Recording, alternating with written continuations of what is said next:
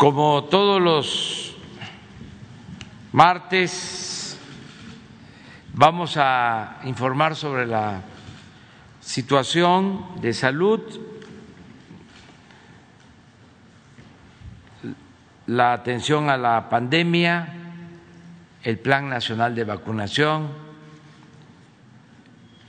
Y vamos también a pedirle al secretario de Gobernación, Adán Augusto López Hernández, a la secretaria de Seguridad Pública y Protección Ciudadana que nos informen sobre la liberación de presos. En eso va a consistir la exposición. Aprovecho, lo voy a repetir, ojalá y me pregunten, ¿no? Después.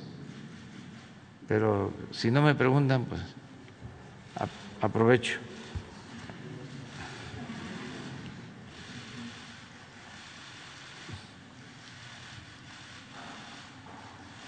Es para mañana, ya todavía hay tiempo. Y es un palco en el Azteca, se van a rayar. Y lo más importante, que todo lo que se obtenga es para apoyar a deportistas, los que participaron en las Olimpiadas de Tokio todos los representantes de México en el deporte y los paralímpicos que hicieron una muy buena eh, labor, tuvieron un buen desempeño. Entonces, que todos ayudemos, son 250 pesos, pero es un palco, son departamentos, viviendas, en fin, muchas cosas. Y hay que confiar en la suerte. Muy bien, vamos a, al informe de salud.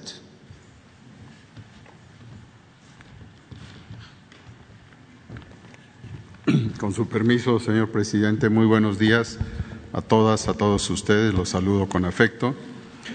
Pues seguimos con la actualización del tema de los medicamentos adquiridos por el sector salud para nuestra población.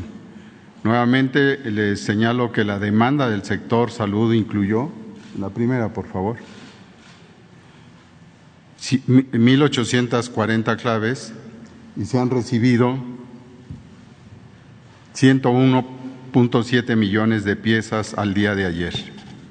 En la siguiente tabla del lado izquierdo se presentan las órdenes de suministro de insumos médicos para cada una de las instituciones y como pueden ver, hasta el 3 de septiembre, la semana pasada habíamos recibido 391 millones 414 mil 153 piezas y ayer se agregaron 9 millones, muy buena semana, 415 mil 590 piezas derivadas de 1.532 órdenes más de suministro, que fueron las que, a las que me refiero.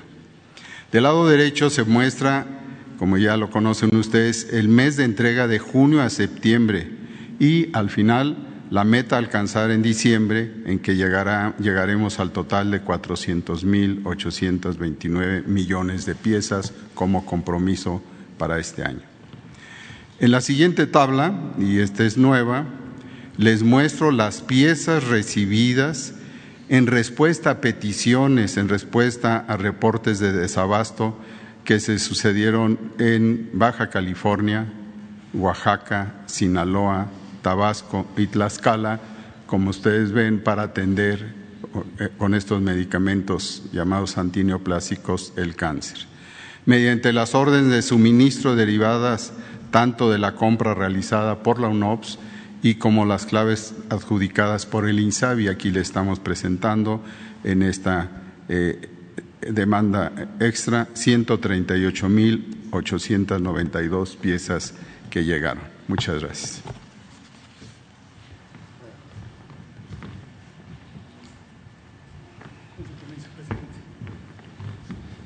Muy buenos días, secretarias, secretarios. Eh, muy buenos días, tengan todas y todos ustedes. Vamos a compartir la información semanal sobre la epidemia de COVID-19 y el avance que seguimos teniendo del programa de vacunación contra COVID. Si me pasan la primera imagen, por favor, donde vemos la curva epidémica de casos estimados, en la que se muestra que continúa la reducción de la epidemia a nivel nacional y son ya las 32 entidades federativas las que tienen una clara tendencia de reducción de los casos y como ha ocurrido desde que inició la vacunación y se lograron porcentajes importantes de cobertura, de protección, la enorme mayoría de los casos que existen todavía son casos leves. Seguimos viendo que de las personas hospitalizadas, arriba del 95% son personas que no se vacunaron por lo cual hacemos un llamado nuevamente a vacunarse. La vacunación contra COVID es el elemento de protección específica más importante. La vacuna logra protecciones hasta del 100% contra la posibilidad de tener casos graves y desde luego contra el peligro de morir por COVID. Las vacunas, todas las vacunas que estamos utilizando en México, que son las mismas que se utilizan en varios otros países, son altamente eficaces altamente efectivas y recomendamos vacunarse lo más pronto posible a todas las personas adultas, que son eh, todo el segmento de población que tiene riesgos mayores. La siguiente imagen lo que nos muestra es la tendencia de ocupación hospitalaria, continúa a la baja ya por seis semanas consecutivas, se están empezando ya a desocupar los hospitales COVID en la medida en que hay más personas que se dan de alta con recuperación que personas que ingresan de primera vez por tener COVID. Y eh, una inquietud que nos parece completamente importante atender por parte de la sociedad puede ser que con la apertura de las escuelas eh, surgiera la inquietud de que esto podría exponer a riesgo a las niñas, a los niños, a los adolescentes, o que se pudiera reactivar la epidemia porque se han abierto las escuelas. Por eso, en anticipación a que se abrieran las escuelas y en perfecta coordinación con la maestra Delfina Gómez Álvarez, la secretaria de Educación y todo su equipo, estamos monitoreando esto muy estrechamente. Presentamos el resultado de esta semana en la siguiente imagen, donde vemos el seguimiento de lo que presentamos el martes reciente, el martes pasado. No se muestra que haya incremento de los casos en personas menores de edad a pesar de que llevamos ya dos semanas desde que se abrieron las escuelas, el pasado 30 de agosto, no ha repuntado la epidemia en personas menores de edad. En general va a la baja, pero en el grupo específico de menores de edad no se ve indicación de que esté repuntando. Menos del 10% de los casos que se registran son en menores de edad y más del 95% de los casos en general son casos leves. Esto nos da mucho gusto, por supuesto seguiremos monitoreando y estaremos pendientes de cualquier eventualidad. Finalmente, respecto a la vacunación, vamos avanzando bien, seguimos poniendo arriba de 500 mil dosis en promedio por día. En general, eh, tenemos semanas muy buenas como esta que se anticipa, donde tenemos más de 5.6 millones de dosis de vacunas ya listas en los puestos de vacunación. Ayer arrancamos con 668.700 dosis de vacuna. En forma acumulativa tenemos 92.7 millones de vacunas que se han aplicado, que corresponden a 61.2 millones de personas. Dos tercios ya tienen el esquema completo, un tercio son esquemas recientes y seguimos en buen camino para lograr que el 31 de octubre toda la población adulta esté vacunada con al menos una dosis. 68%, si me pasan las siguientes, eh, de la población adulta ya está vacunada y finalmente hemos recibido 106.6 millones de dosis de vacunas en forma acumulativa. Todavía nos faltan varias otras vacunas por recibir de modo que tenemos perfectamente cubierto ya el abastecimiento planeado. Y lo último es el calendario donde se muestra que tendremos una muy buena semana con 4.6 millones de dosis de vacunas. Hoy tendremos el embarque de Pfizer y la liberación de vacunas Astra en un poco más de casi un millón de dosis solamente el día de hoy, 4.6 al final de la semana. Esto es todo, presidente.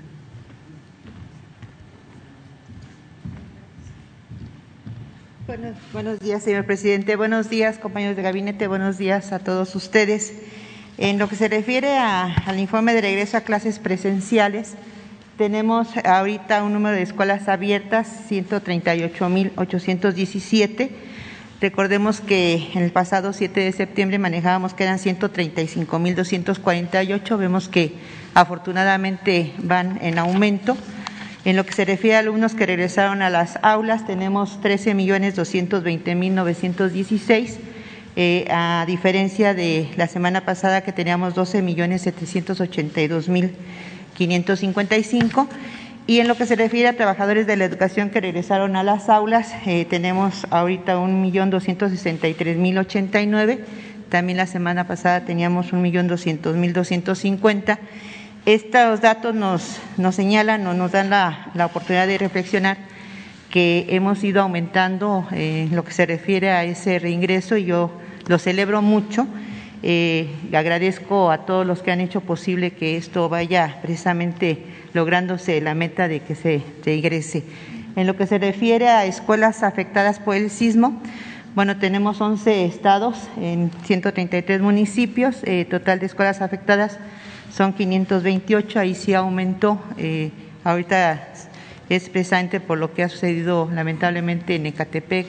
Eh, lo que se refiere a Tlanepantla ya se fue a hacer un recorrido, afortunadamente no hay escuelas alrededor, son más, más viviendas que escuelas, pero aún así nos sumamos a, lo que podamos apoyar. Y eh, bueno, algunas fotografías en donde vemos precisamente eh, la, situación que se da dentro de la interacción dentro de una institución. Yo insisto, esto ha sido este regreso que se ha dado de manera paulatina y precisamente cauta, ha sido en primer lugar gracias a, a la cooperación y colaboración de todos los secretarios de gabinete. Les agradezco mucho. Salud, seguridad, eh, Guardia Nacional, eh, Cultura, en fin, creo que somos un equipo y todos han hecho las relaciones exteriores. Bueno, no quiero dejar a ninguno, pero de verdad yo agradezco mucho a todos los compañeros que han sido muy eh, colaboradores en, este, en esta meta así como también agradezco a los tres órdenes de gobierno que sin duda alguna han hecho su mejor esfuerzo, tanto presidentes municipales como gobernadores y precisamente presidencia de la República. Pero muy, muy en especial quiero agradecer a los maestros y a los padres de familia. Ellos son los que finalmente, junto con las autoridades educativas, son los que hacen eh, los filtros. Hemos podido precisamente eh, tener ese control gracias a que los padres de familia eh, de momento nos llegan a hablar precisamente cuando ven algún síntoma en sus pequeñitos y se hace precisamente el protocolo. Eh, junto con ello también seguimos fortaleciendo lo que es el apoyo a los maestros en lo que se refiere a la parte socioemocional, que insistimos es lo que nos debe de ahorita priorizar mucho en nuestros niños esa confianza, que yo les puedo decir que las escuelas que hemos podido visitar, los niños están felices y están muy contentos de estar precisamente en sus escuelas. Eh, nada más darles esa confianza, seguir trabajando con ellos en ese cuidado y por ello tenemos lo que es un precisamente un, apoyo de este curso que es precisamente regreso a clases, que es de precisamente con apoyo de la Secretaría de Salud y a la cual los invitamos. Ahorita ya llevamos más de 800 mil precisamente eh, beneficiados. Eh, ahí está la, la página, es precisamente con intención de ver cómo podemos regresar de manera eh, certera y más precisa. Y está dirigido a precisamente educación básica, el de retorno seguro, ya se va actualizando. Tenemos también lo que es educación media superior y también tenemos en la atención para educación superior. Insisto, ahorita ya se abre para padres de familia, están cordialmente invitados todos los padres de familia o eh, ciudadanos que quieran tomar este curso. Está muy, muy interesante, muy preciso para todo aquel que quiera tener conocimiento acerca de precisamente los manejos de, esta esa regreso a clases presenciales. Eh, pues sería cuánto. Muchas gracias.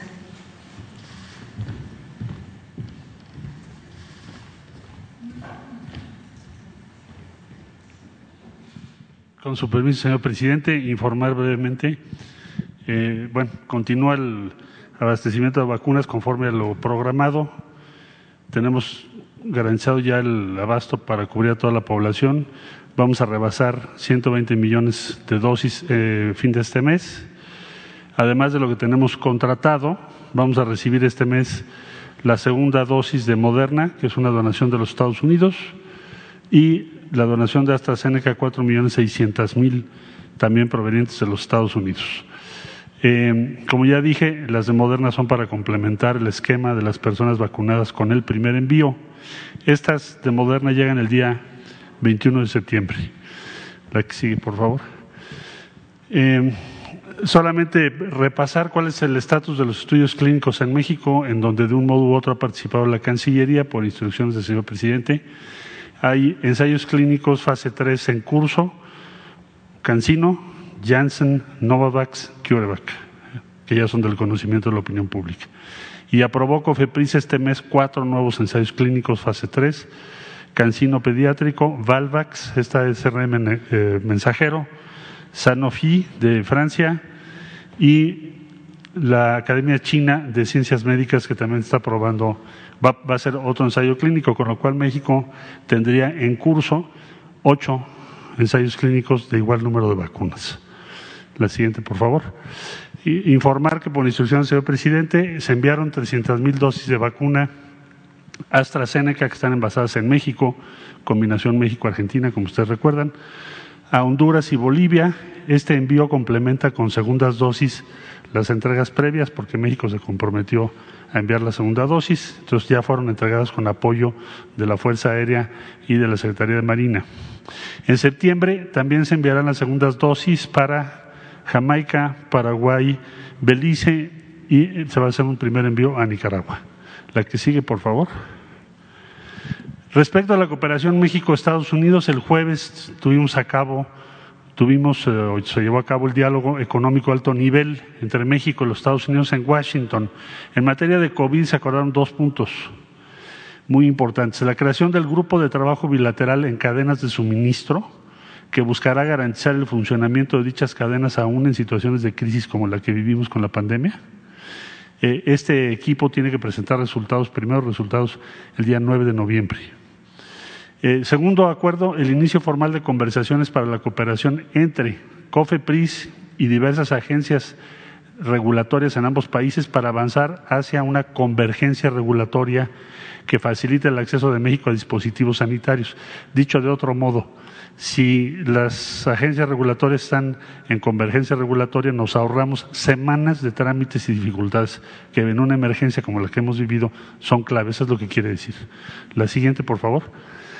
La CELAC, como ustedes saben, nos reunimos este, tenemos la cumbre el día sábado.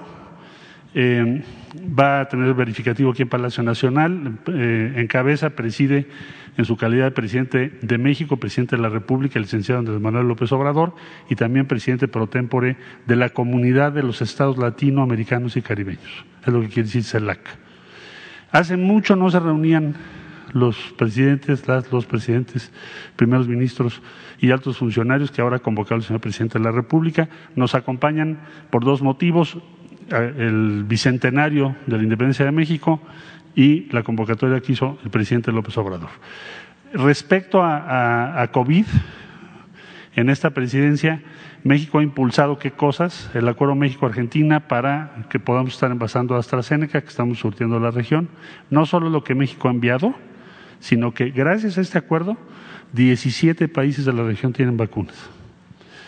Eh, se apoya, en este momento México encabeza una iniciativa para apoyar a 13 proyectos de investigación de vacunas CELAC en un portafolio que incluye Argentina, Brasil, Chile, Cuba y México. Eh, la donación de ventiladores y de 1.3 millones de dosis de vacunas, que ya comenté. Eh, recuerden que también mandamos ventiladores a muchos países, hechos en México. Y la coordinación regional para las reuniones de la red de especialistas con la OPS, Plan Regional de Vacunas y Medicamentos de CEPAL, se va a presentar el día sábado brevemente. O sea, tenemos nuestro plan para producir vacunas en América Latina y red de virólogos de la comunidad de estados latinoamericanos y caribeños. Esto es lo que vamos a ver el día sábado que está relacionado con el COVID. ¿Sería cuánto, señor presidente?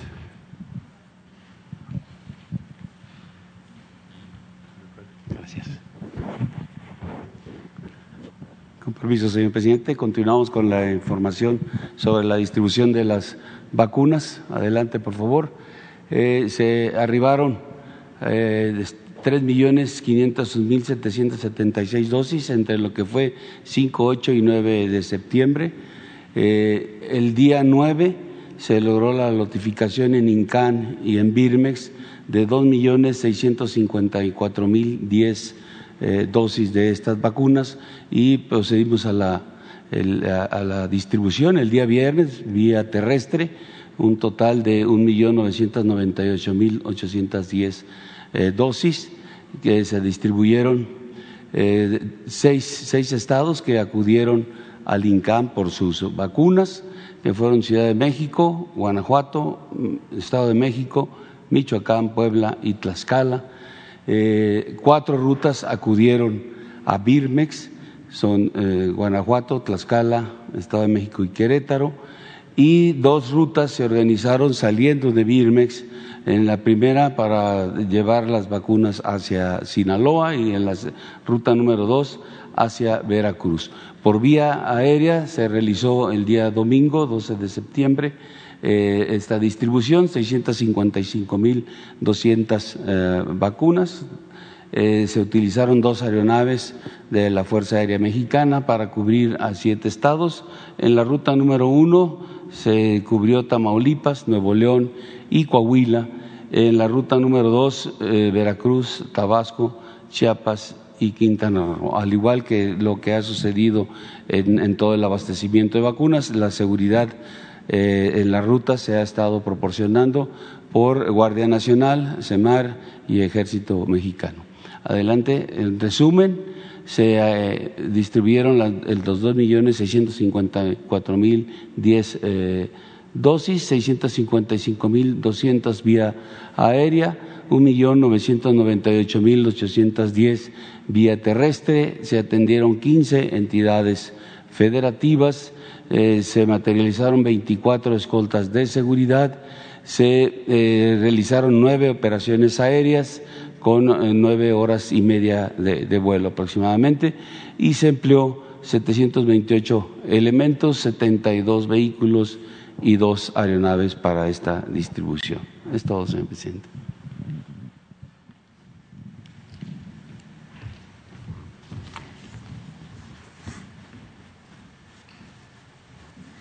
Muy buenos días tengan todos ustedes.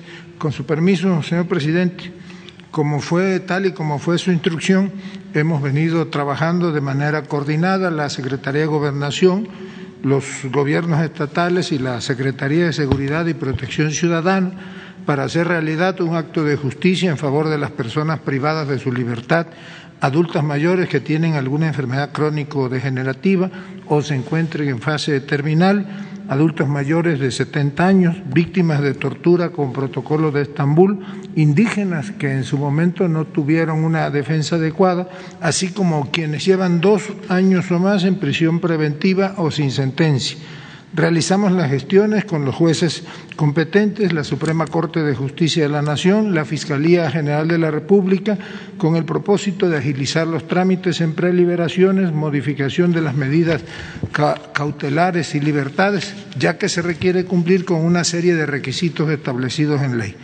Hay que recordar que a partir de 2016 el otorgamiento de la libertad anticipada es atribución exclusiva del Poder Judicial. Sin embargo, hemos hecho las gestiones necesarias para que éste tenga todos los elementos de resolución en cada caso a lo largo de las últimas semanas, a través del órgano desconcentrado de prevención y readaptación social, se han realizado las revisiones a fin de determinar quiénes cumplen con los requisitos previstos en la ley para ser preliberados y modificar así las medidas cautelares u obtener su libertad. De esta manera podemos decir que al momento se tienen ubicados 4.233 expedientes de personas sentenciadas o en prisión preventiva que fueron sujetos de análisis en el ámbito federal. Dichos expedientes ya fueron entregados a los jueces competentes, al Consejo de la Judicatura, al Instituto de Defensoría Pública y a la Fiscalía General de la República, según corresponda a cada caso, por lo que confiamos en que serán resueltos gradualmente para que las personas puedan obtener su libertad.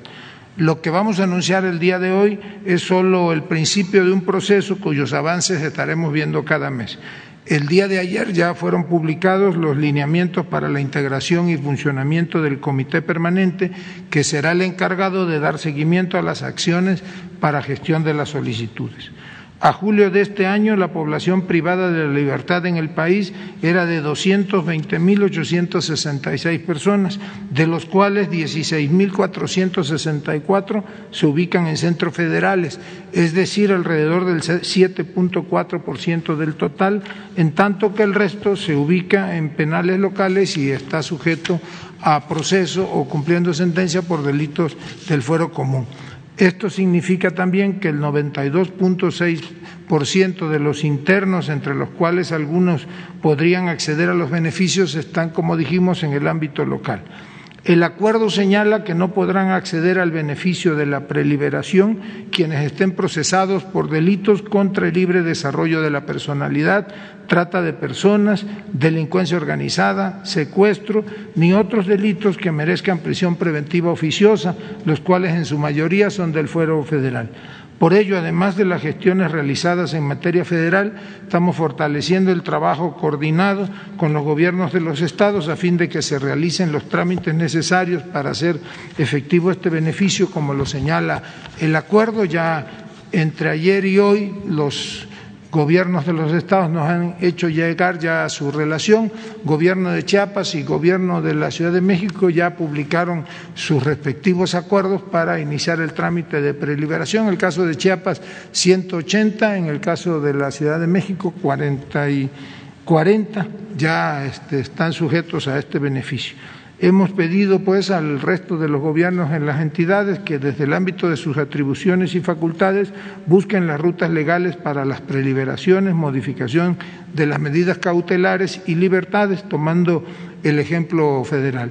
Como resultado de esto, les puedo comentar que con algunos gobiernos estatales ya hemos podido avanzar y al día de mañana se hará efectivo el otorgamiento de beneficios a 682 internos en Baja California Sur con 10, Baja California con 63, Chiapas con 198, Ciudad de México con 40, Colima con 13, Durango con 100, Nayarit con 30, Oaxaca con 48, San Luis Potosí con 7, Sinaloa con 15, Tabasco con 12, Tlaxcala con 2, Veracruz con 50, Zacatecas con 57, así como 36 de penales federales.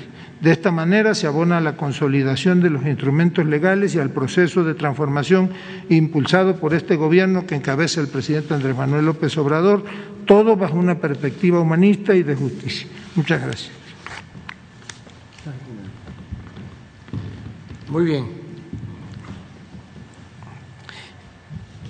Lo de la liberación de los presos es, como aquí se ha dicho, el inicio. Son 600 para este, comenzar y hay más de cuatro mil expedientes en revisión. Quedaron pendientes para preguntar tres compañeros. Rodolfo Montes Juan Carlos Guzmán y Diana Benítez. Vamos con eso. Buenos días, presidente. Buenos días, secretarias, secretarios.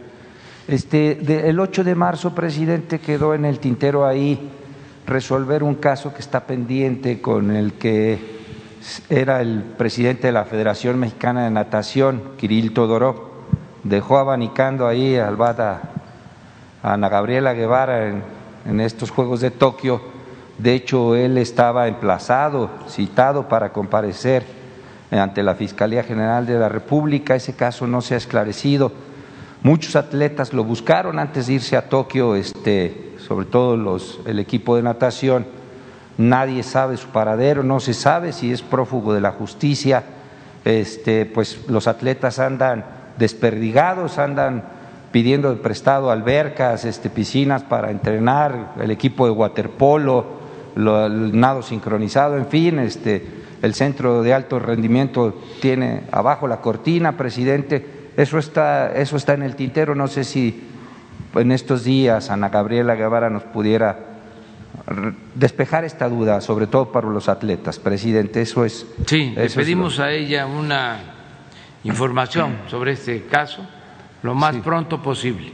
Y bueno, ya pasando a las preguntas, presidente, este, ayer usted hablaba de que su gobierno se ha dedicado a enderezar entuertos y vaya entuertos también los que se están viviendo en el puerto de Acapulco, porque no solamente les llueve sobre mojado, les tiembla, un hospital de Liste totalmente colapsado, ayer las imágenes ahí muy lamentables, pero su clase política con mucha mezquindad. Eh, regidores ganando 70 mil pesos mensuales, 140 mil pesos adicionales por debajo del agua, un negocio redondo con las pipas, capama, eh, una docena de armas de fuego extraviadas de, parte de las secretarías de ahí, del municipio, de los policías, en fin, este, un, un contralor interno pues que anda las cúpulas, como usted dice, ¿no? Estos son asuntos de cúpulas y lo, lo, destituyeron y él teme por su vida. Es decir, en Acapulco, por esa tanta pobreza, presidente, por su clase política, ¿no? Entonces ahí también habría que poner el reflector, apoyar ahí, arropar a Abelina López, no sé, también en el nombramiento de su secretario de Seguridad Pública, en fin, este, porque creo que el pueblo de Acapulco no, no se merece eso. Ayer hablaba usted de que pues, el cura Hidalgo clama justicia, pero cuando la gente clama justicia, presidente, este, en los ministerios públicos, en las fiscalías estatales, aquí hay alcaldía, en las alcaldías hay fiscalías pues que tratan con saña a la víctima y terminan revictimizándola, presidente. Usted cuenta ahí con Ernestina Godoy, pues, para, para respaldarla, para ser fuerte y limpiar esta, esta, esta corrupción que sigue permeando en las fiscalías, presidente? Sí, este, tenemos comunicación constante con los gobiernos estatales, básicamente. Eh, ayer hablé con el gobernador Héctor Astudillo dos eh, temas. Uno es eh, apoyarlo para que se cuenten con recursos y se pueda pagar la nómina en Guerrero. Hicimos ese compromiso.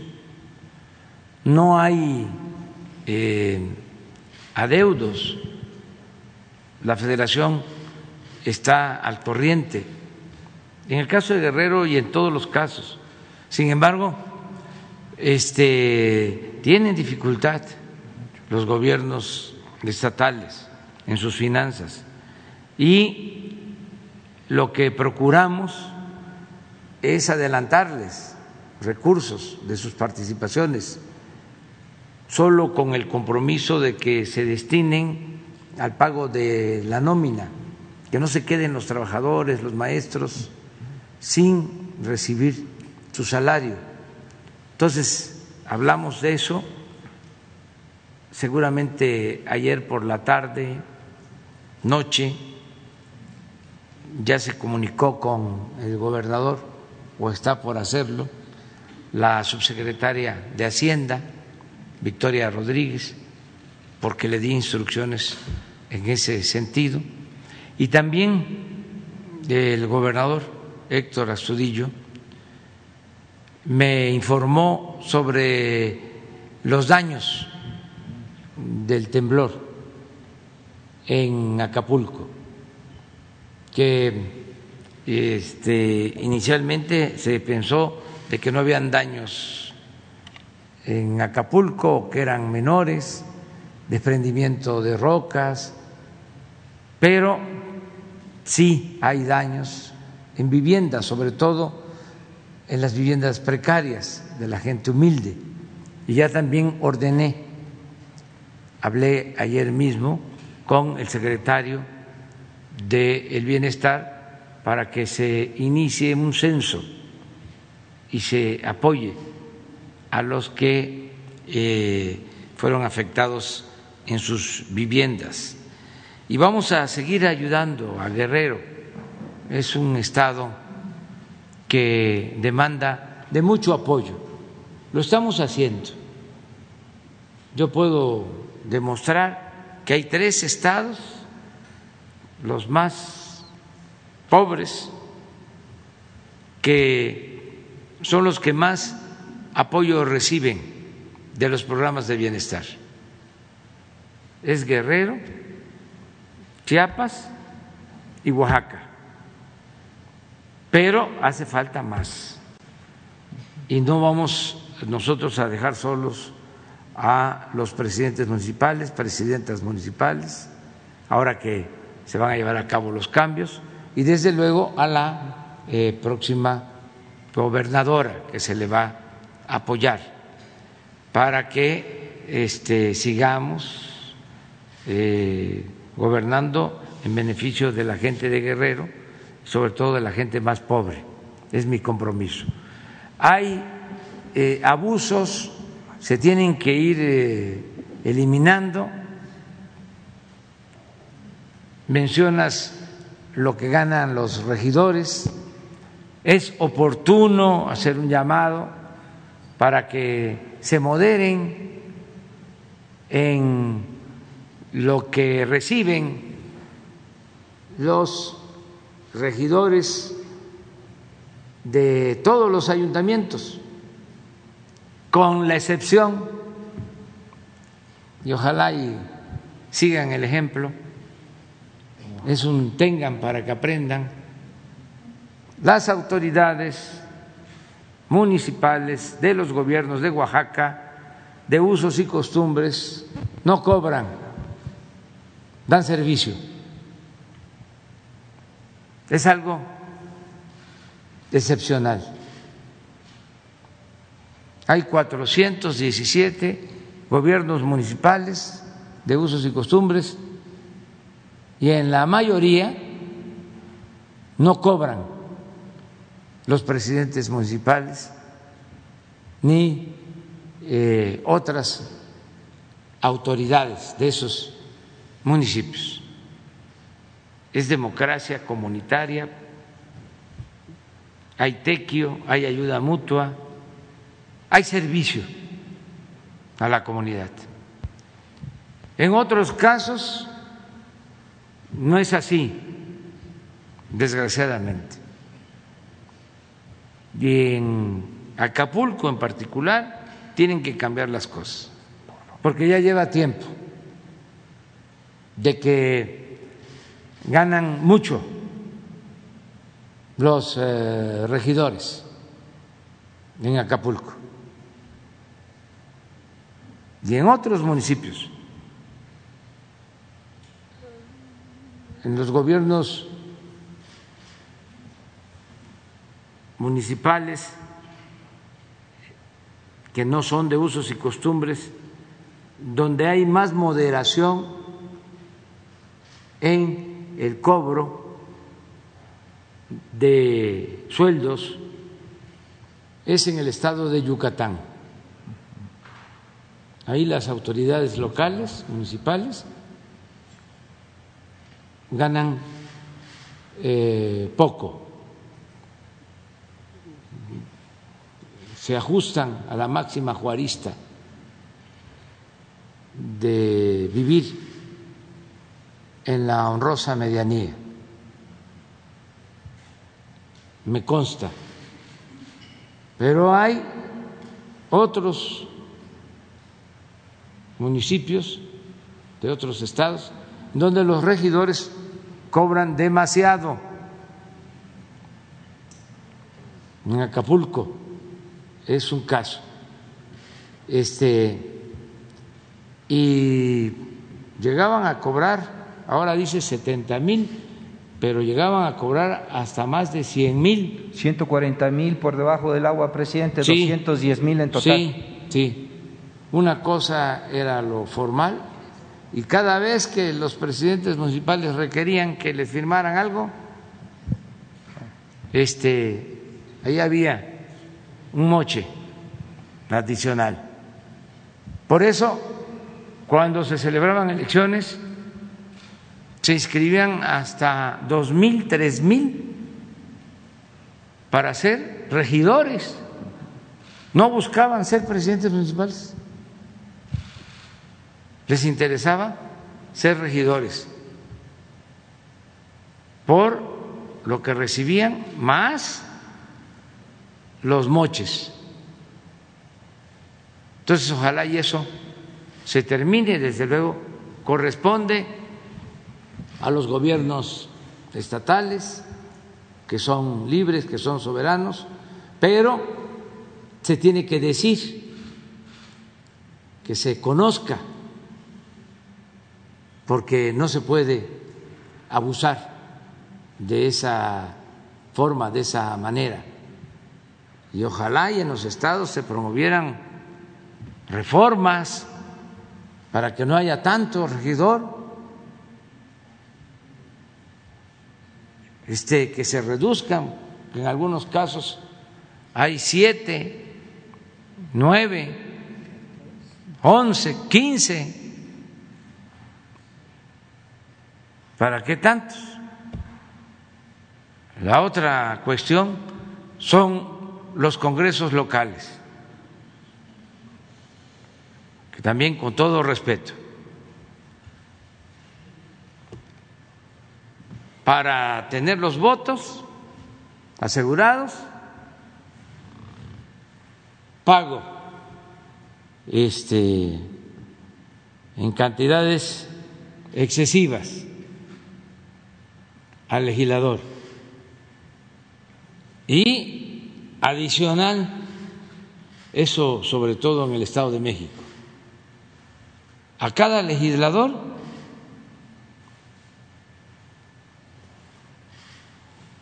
un presupuesto para entregar materiales de construcción. ¿Qué tiene que ver un legislador con entregar materiales de construcción si su función es legislativa. Para eso existe el Poder Ejecutivo. Ese mismo modelo fue el que trajeron, el que se trasladó a lo federal, con los moches a los diputados, que les daban a los diputados federales una cantidad de presupuesto.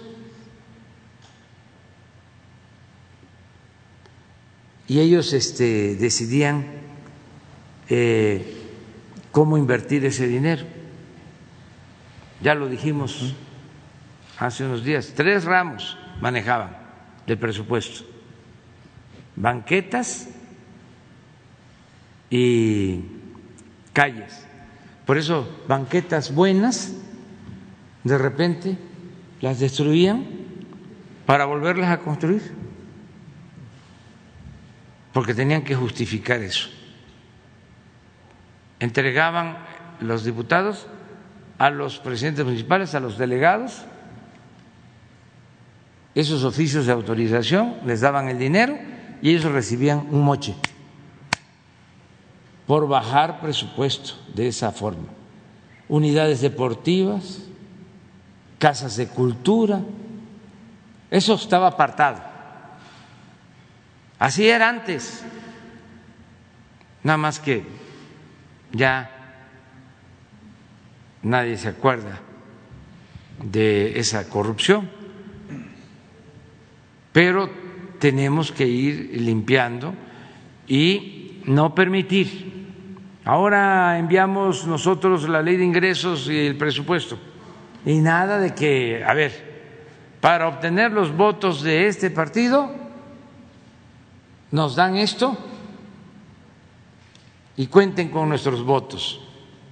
No, primo hermano,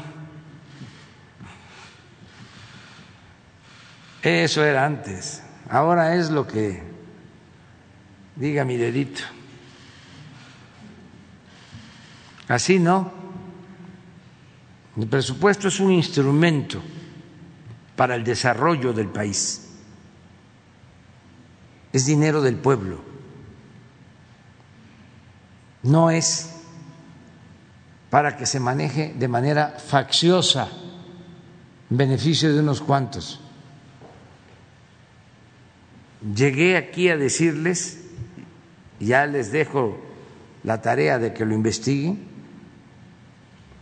de que con esos moches, uno que era líder de un grupo legislativo, llegó a ser gobernador. A ese extremo. ¿De Querétaro? Investíguenlo. Ustedes son mirones profesionales. Ahí se los dejo de tarea.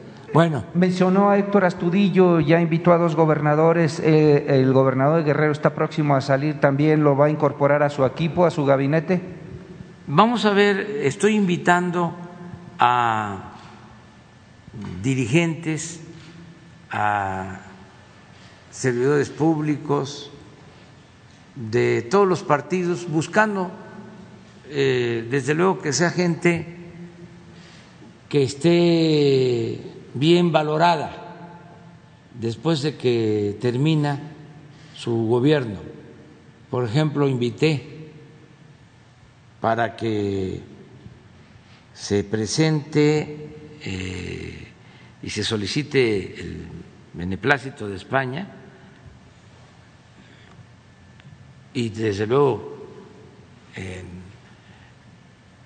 cumpliendo con el procedimiento de que el Senado lo apruebe, queremos que Quirino Ordaz sea embajador de México en España. Este se enojaron mucho. El PRI ya le puso trabas. Sí, este no sé por qué. Porque no va a representar a un partido no va a renunciar él a su militancia, no le estamos pidiendo como condición el que renuncien a sus libertades. Eso es inmoral, es indigno. Cada quien puede tener su manera de pensar, su militancia, sus creencias y la representación eh, de México en el extranjero, pues no tiene que ver con partidos, es una representación del Estado mexicano, no es nada más de el gobierno o del ejecutivo, inclusive del presidente, por eso se requiere la autorización del Senado, representan a la nación, a un país, a todos. Es algo pues eh, muy honroso el representar a México en otro país. Y sí vamos a seguir invitando a participar a otros eh, ciudadanos eh, y ojalá y eh, se rectifique esa postura.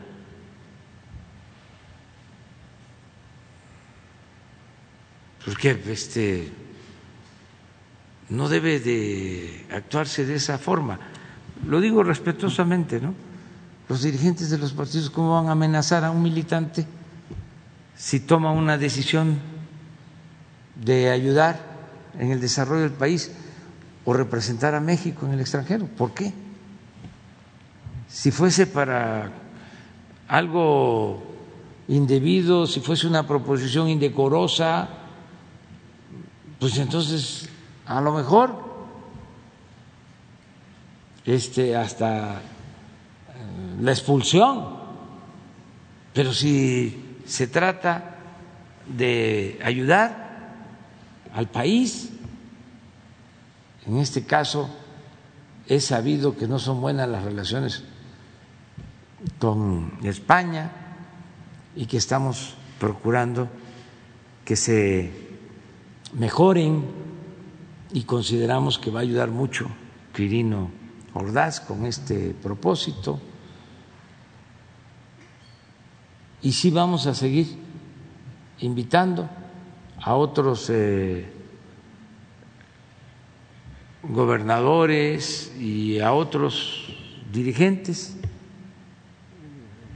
que este, han hecho un buen trabajo. Invité al gobernador de Nayarit, Antonio Chavarría, porque hizo un buen trabajo. Yo estoy recorriendo constantemente el país y sé cómo los ve el pueblo, cómo los califica. En el caso de Nayarit, duró cuatro años y antes era una situación muy difícil de inseguridad en Nayarit. Era un infierno. Me consta. Bueno, me tocó ver cómo acribillaron a unos este, presuntos delincuentes y un helicóptero, una noche, un bombardeo, así como se acostumbraba antes, una masacre. Hasta protesté. Entonces así estaba Nayarit. Y se cambia el gobierno y las cosas pues son distintas. Independientemente de otras acciones, el garantizar la paz, la tranquilidad, es importantísimo. Entonces por eso lo invité. Lo de Ernestina Godoy es su aliada para limpiar, para Ah, purgar ella es muy fiscalías. buena, pero depende del gobierno de la Ciudad de México. Pero la conozco, Ernestina, es una mujer íntegra, honesta, eh, incorruptible. Eso es muy bueno. Y hablando de la ciudad, ah, estamos a dos días de que rinda su informe de gobierno la, jefa de gobierno, Claudia Sheinbaum. Eh, pues siempre le hemos visto eh, encabezando ahí en primera fila sus, a varios de sus eventos, presidente, y así como ha evaluado a varios gobernadores, pues me gustaría que nos hiciera una evaluación más, de, más allá del 1 al 10, yo creo, mm, regular, luces, sombras, excelente. Así ¿cómo? como, como nos calificaban antes en la facultad Póngale de ciencia política, era NA, este, No acredita. No acreditado. Eso era cuando se pillaban a uno. Este, luego S, suficiente. B, buena. Y MB, muy buena. ¿Y la E de excelente? No había. Pues la ponemos. No vamos a quedarnos con esas cuatro. Este tiene MB. Este Claudio. MB. Y hay otros servidores públicos del gobierno que también tienen MB. Y, y en estas señales. Casi todos, ¿eh? MB, está muy bien. Pero de gobiernos independientes, autónomos, soberanos, como el gobierno de la ciudad, Claudia, de primera, MB. Y ya viendo estas señales rumbo al 2024, pues ya los analistas y todo el mundo, pues ayer vieron el fin de semana una imagen muy sugerente que ya se mancuernaron el canciller y el senador Ricardo Monreal para ayer est- estaban en Zacatecas un poco. No, es, Es- ellos son amigos, todos son amigos, todos son compañeros, este, todos tenemos un propósito superior que es la transformación de nuestro país. Bueno, vamos a Bueno, pasar ya. Estos, al gracias. otro Feliz tema. cumpleaños, Sí. secretaria de Seguridad. Muy bien. Juan Carlos Guzmán. ¿Qué tal, presidente? ¿Cómo está? Buen eh, día, Carlos Guzmán de Aba Noticias. De inicio me gustaría aprovechar al panel que tenemos aquí enfrente. Eh, está la secretaria de Educación, está el subsecretario Hugo López Gatel. El día de ayer en un diario de circulación local salió una entrevista que le hicieron con respecto al tema de la vacunación en menores de 18 años. Eh, más allá de la cuestión que se ha politizado el caso de una chica veracruzana.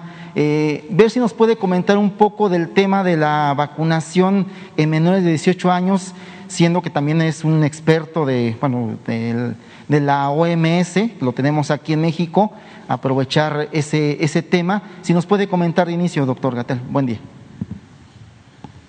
A ver, doctor.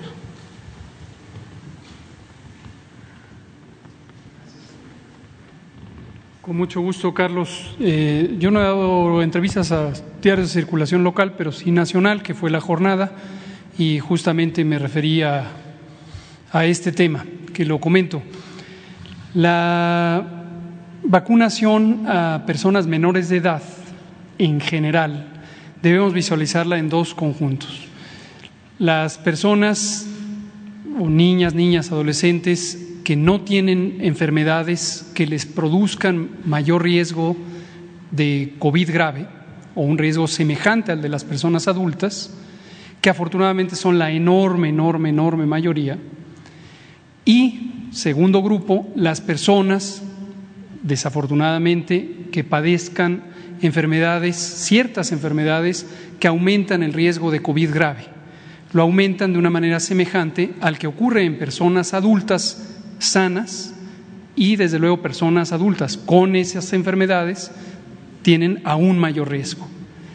La semana pasada, eh, a partir de lo que explicamos aquí, veo que hubo bastante confusión, parecía como que había un guion narrativo eh, queriendo confundir la idea de por qué hemos tomado las decisiones que tomamos y que están basadas precisamente en la información científica que es consenso a nivel mundial.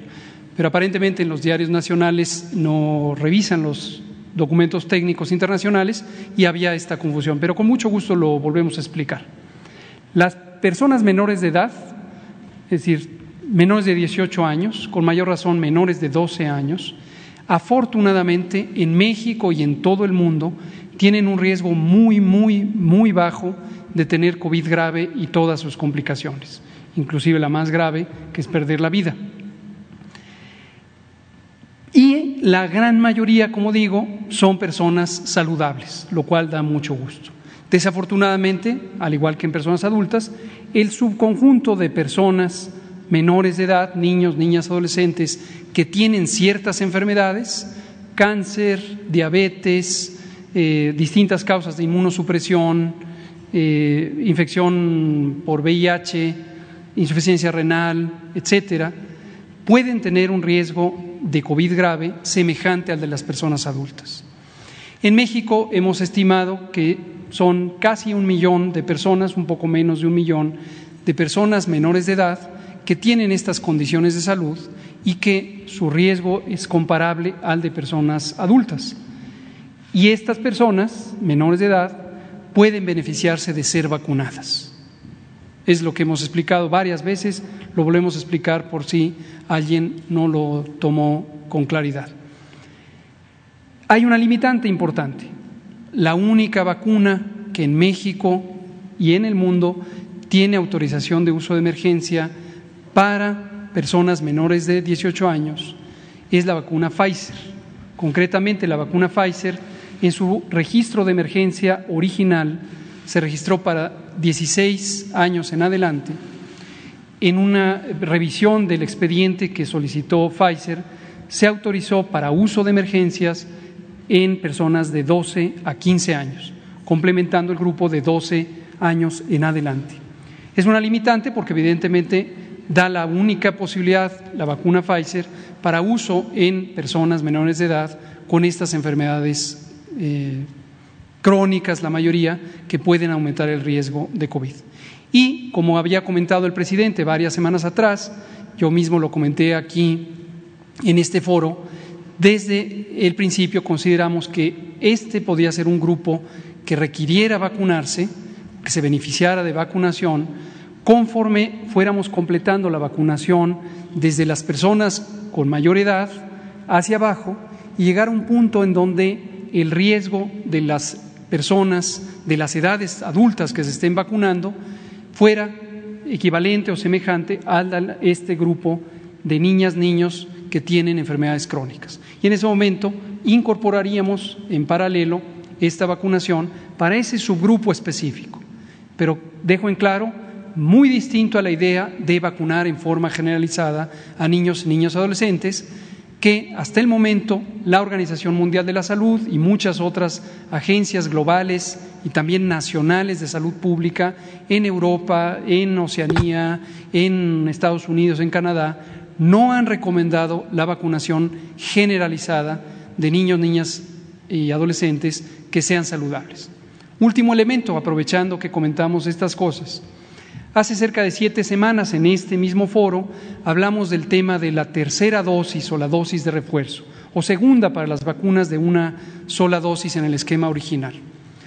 Ayer también fue noticia, fue primeras planas en Estados Unidos, aquí diarios de circulación nacional lo reportaron, hoy hay varios que lo sacan en primera plana, una publicación de un grupo de personas expertas de la Organización Mundial de la Salud, de la FDA de Estados Unidos, de varias agencias internacionales de salud. Con mucho orgullo podemos identificar ahí al doctor Alejandro Cravioto, un experto mexicano en el tema de vacunación, quien es nada menos ni nada más que el presidente del Grupo de Asesoramiento Estratégico de la OMS en materia de vacunación, es coautor de esa publicación en la revista Lancet. ¿Qué es lo que dice el artículo? Hace una síntesis de la información publicada en, los distintos eh, artículos científicos y llega a la conclusión de que no se requiere en este momento tener una dosis de refuerzo, tercera para los esquemas de dos, segunda para los esquemas de uno, como la vacuna Cancino. Y recordarán que la compañía Cancino y, otras compañías habían hecho publicaciones, comunicados de prensa, indicando que recomendaban esas dosis de refuerzo. En el caso de Cancino, sin embargo, aún no se presenta, por lo menos a México, a COFEPRIS, la información científica que ampare esa propuesta. Y las personas expertas lo que dicen es, no hay en este momento ninguna evidencia que sugiera que se requiere la vacuna con refuerzo y ni siquiera con esta consideración que ha hecho mucho ruido en los medios sobre la variante Delta y otras variantes genéticas emergentes. ¿Por qué no tomar el ejemplo de Dinamarca? Bueno, en el caso de Dinamarca, eh, usted lo ha de conocer, eh, el fin de semana causó revuelo, aquí no se dio a conocer eh, Dinamarca está probando, junto con el caso de Chile, está vacunando en caso de menores, pero eh, están probando de que no es necesaria la vacuna en menores, como usted lo ha mencionado. El ejemplo, reitero, Dinamarca, Alemania también es otro ejemplo que está mostrando esto. ¿Por qué no eh, destacar esta información y no, y no caer o dejar este vacío para que gente que no sabe del tema de ciencia, usted es un epidemiólogo reconocido, le reitero, es parte de la, de la OMS, eh, ¿Por qué no, no hacer campaña ahí? ¿Por qué no trabajar eso? Bueno, en general, como lo hemos dicho, nuestro actuar se guía por la ciencia, por la revisión de personas y organizaciones expertas de alto prestigio mundial. Nosotros continuamente revisamos la evidencia que generan científicas y científicos mexicanos y también lo que generan científicas y científicos de otras partes del mundo. Los posicionamientos oficiales de agencias de salud pública, la OMS, la OPS y otras agencias de eh, otras naciones con altas competencias y nuestro actuar se guía por este conjunto de observaciones. Tenemos un grupo técnico asesor en vacunación. El doctor Alejandro Cravioto precisamente es parte de este grupo. Lo preside la doctora Celia Alpuche, quien es una experta en la materia y trabaja en el Instituto Nacional de Salud Pública de México, más otras eh, veinte 20 personas. Lo que vemos es eh, muchas veces, también lo comentamos durante las múltiples conferencias vespertinas, lo hemos dicho aquí también en la mañana, Desafortunadamente, la información publicada en los medios, con todo respeto a todos los medios de información y a los columnistas también, que a veces les gusta ser prolíficos en sus observaciones. Pero desafortunadamente hay una importante desconexión entre la realidad científica, la evidencia técnica y lo que sale en los medios. Y a veces se toman como verdades científicas cosas que no son, como el riesgo de una enfermedad más grave con la variante Delta que no es el caso, como la necesidad de dosis de refuerzo, que no es el caso, como la idea de que hay que anticipar la vacunación en forma generalizada a niñas, niños y adolescentes y muchísimas otras cosas. A veces el uso de ciertos medicamentos que no tienen mérito científico se ha promovido desde los foros de los medios de información. Este fenómeno es al que se le llama la infodemia. La propia Organización Mundial de la Salud lo reconoció explícitamente como un problema también para el manejo de la epidemia. Pero nosotros seguiremos dando toda la información y siempre respondiendo a preguntas y tenemos nuestro sistema de datos abiertos e información en el portal coronavirus y la verdad es que es un elemento que merece la pena eh, visualizar. Es la primera vez en la historia de la salud pública mexicana que se tiene transparencia plena, como lo ha instruido el presidente López Obrador. Gracias. Eh, la segunda, ah, creo que va a leer algo, ¿verdad? Ah. La segunda, eh, relacionada con el tema del decreto.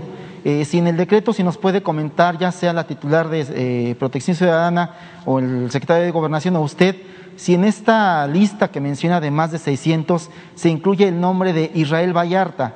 Es un tema muy eh, controversial en los medios de comunicación por el caso Casés, pero también simboliza mucho, al igual que la indígena de Milpalta, que usted hizo el favor de intervenir también el caso de Israel Vallarta está pendiente ahí. Eh, es preguntarle a usted o a sus funcionarios si es que está incluido el nombre de Israel Vallarta.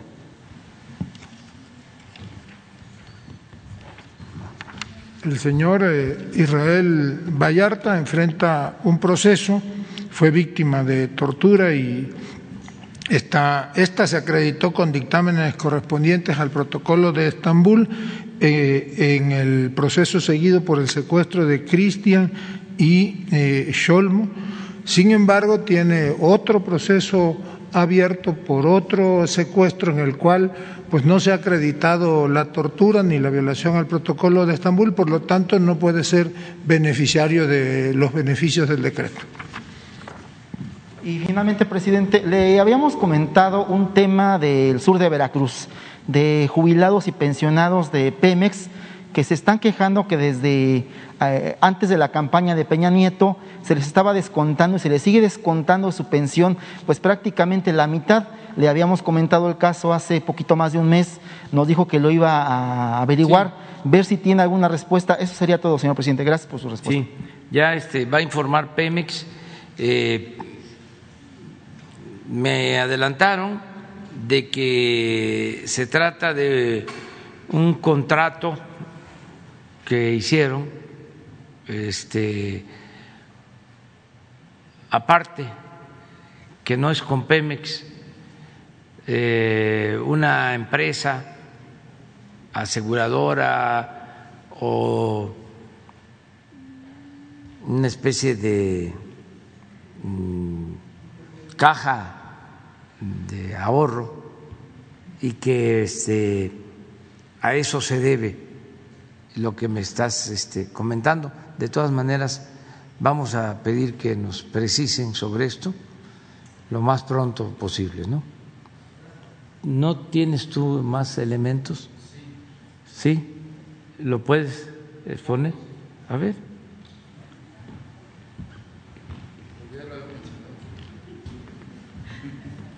Buenos días, con permiso, señor presidente. Solo comentar que esta denuncia ya se había hecho aquí ya se ha consultado con Pemex, eh, se trata de jubilados y trabajadores que firmaron contratos con una aseguradora que les hace descuentos. Entonces, el tema es que se trató de contratos individuales y que es muy difícil deshacer porque hay un, litigio. Entonces, está viendo Pemex cómo resolver, pero se trata de un asunto ya que los trabajadores incurrieron en un contrato que es leonino pero que Pemex no tiene ninguna capacidad legal de poder deshacer ese, pero se está analizando porque hay muchos trabajadores en esa zona que están afectados por este asunto. Sí, de cómo los, los ayudamos de todas maneras. Sí, eso es lo que vamos a pedir que Pemex siga haciendo, aunque se trata de un asunto particular. Y aprovecho para que este, todos eh, nos cuidemos porque hay muchos eh, vivales, estafadores con cajas de ahorro que ofrecen que van a pagar intereses muy altos y van este engodando, ahí se los dejo de tarea, este, qué significa engodar, eh, van enamorando. Eh, eh, cautivando. La primera vez les dan este bastante de participación. Puede ser que una segunda vez y de repente desaparecen y se llevan todo. Fraudes. Todavía acabo de estar en Motocintla, allá en los límites de Chiapas con Guatemala, en la sierra, y unos defraudados de cajas de ahorro gente mayor, gente pobre que va este, juntando sus recursos y los ahorra en estas cajas y los defraudan. Estamos ahora por eh, terminar de ayudarlos. Hice ese compromiso y aprovecho para este, recordar a los servidores públicos a los que les di la instrucción de que se atienda. No vaya a ser que yo regrese a Motocintla y todavía esté el problema, porque ya este, hicimos el compromiso de ayudarlos. Bueno, miren, hay una información eh, importante. Hoy eh, se termina de vacunar con segunda dosis a todos los municipios fronterizos de norte, municipios limítrofes con Estados Unidos. Esto se lo encargamos a Rosa Isela Rodríguez y ella cumplió. ¿Por qué no nos informas? y si se puede poner este, la lámina, porque esto ya permite que se abra por completa la frontera. A ver. Muy buenos días. Con su permiso, señor presidente. Eh, esto es, eh, en esta lámina, es una sola el cumplimiento de la instrucción y de acuerdo al Plan Nacional de Vacunación, hoy se terminan las 64 mil dosis que nos faltan por aplicar en la frontera norte. Hoy finalmente estamos en cinco municipios, Miguel Alemán, Camargo, Díaz Ordaz, Matamoros y Río Bravo. Ya son poquitas eh, las personas que faltan, eh, decir que se aplicaron tres millones ochocientos mil del 17 de junio a el día de hoy y es importante que en estos tres meses contamos con la, el apoyo, la participación de todas las instancias del gobierno federal y de los gobiernos de los estados, agradecer mucho su participación y decir que se acabó con Baja California con todos los municipios. Sonora fueron 12 eh, municipios fronterizos, también Chihuahua, los ocho, Coahuila, otros ocho, Nuevo León, uno y estamos hoy por terminar Tamaulipas. Así que terminamos con 45 municipios. Señor presidente, de acuerdo a la instrucción que usted nos dio, ya cumplimos y eh, insisto en la colaboración de todas las instancias, eh, la Secretaría de la Defensa Nacional, la Secretaría de Marina, la Secretaría de Salud, el Instituto Mexicano del Seguro Social, el ISTE, los gobiernos de los estados, los gobernadores también que nos ayudaron en el norte del país y eh, pues concluir los 45 municipios y decir que con esto cumplimos con su instrucción en, tres meses, primera y segunda eh, dosis, y alcanzamos un promedio más o menos de un 90% de asistencia, de participación de la población de la frontera norte. Ya está lista para eh, que proceda a la apertura cuando así se acuerde pero ya la instrucción de la vacunación primera y segunda dosis ya está, señor presidente. Cumplimos y usted nos da la siguiente instrucción. Pues la siguiente instrucción es que se van a ir a reforzar a Jalisco. Este le va a corresponder a Rosicela. Están ya trabajando también en Puebla y van ahora a Jalisco, que se nos ha este, atrasado. Vamos a reforzar con seguridad pública y con la Guardia Nacional la vacunación en ese estado, como se está haciendo en Chiapas, que también quedó este, rezagado, con el seguro social. Allá está de responsable soy Robledo. En Guerrero se avanzó mucho con la participación de la Secretaría de Marina y en el caso de Oaxaca y de Veracruz nos está ayudando a reforzar la Secretaría de la Defensa Nacional, porque tenemos el compromiso y se va a cumplir de terminar de vacunar aún con una dosis a todos los mayores de 18 años para finales de octubre. Vamos a terminar. Eh, Diana Benítez. Buenos días, presidente, secretario, subsecretario. Diana Benítez, del periódico El Financiero. Ha generado mucha polémica esta invitación que se hizo al presidente de Cuba para los festejos patrios.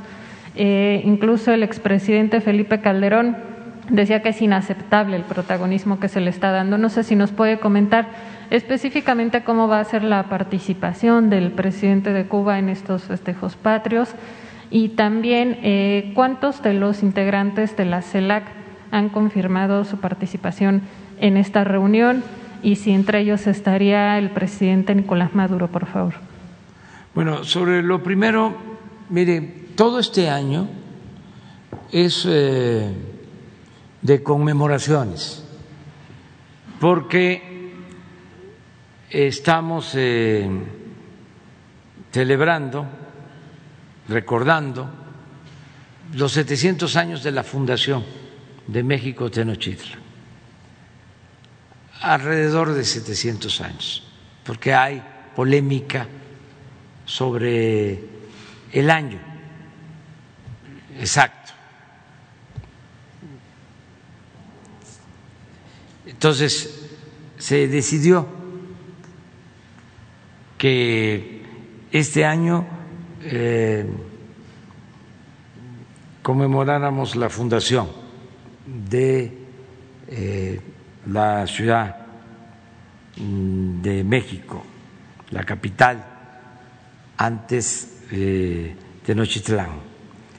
Eh, también los 500 años de la caída de Tenochtitlán, eh, la invasión extranjera y 200 años de nuestra independencia este año, 21. No hay duda sobre las dos últimas fechas, la de 1521 y la de 1821, que en este último caso, aclaro, es lo que podría llamarse eh, el inicio de la consumación de la independencia, porque eh, se entró a la ciudad el día 27 de septiembre, este, se firmó el acta correspondiente declarando a México un país eh, eh, libre de España, de la monarquía, pero hubieron resistencias. Tan es así que este, también en 1521, eh, a finales de año, tuvo que llevarse a cabo el desalojo de eh, San Juan de Ulúa, que estaba tomado por españoles. Y luego hubieron intentos de invasión y se tuvo incluso, como en los años de 1828, 1829, llevar a cabo la expulsión de españoles de México. Entonces fue un proceso, no fue así, este, un día fijo.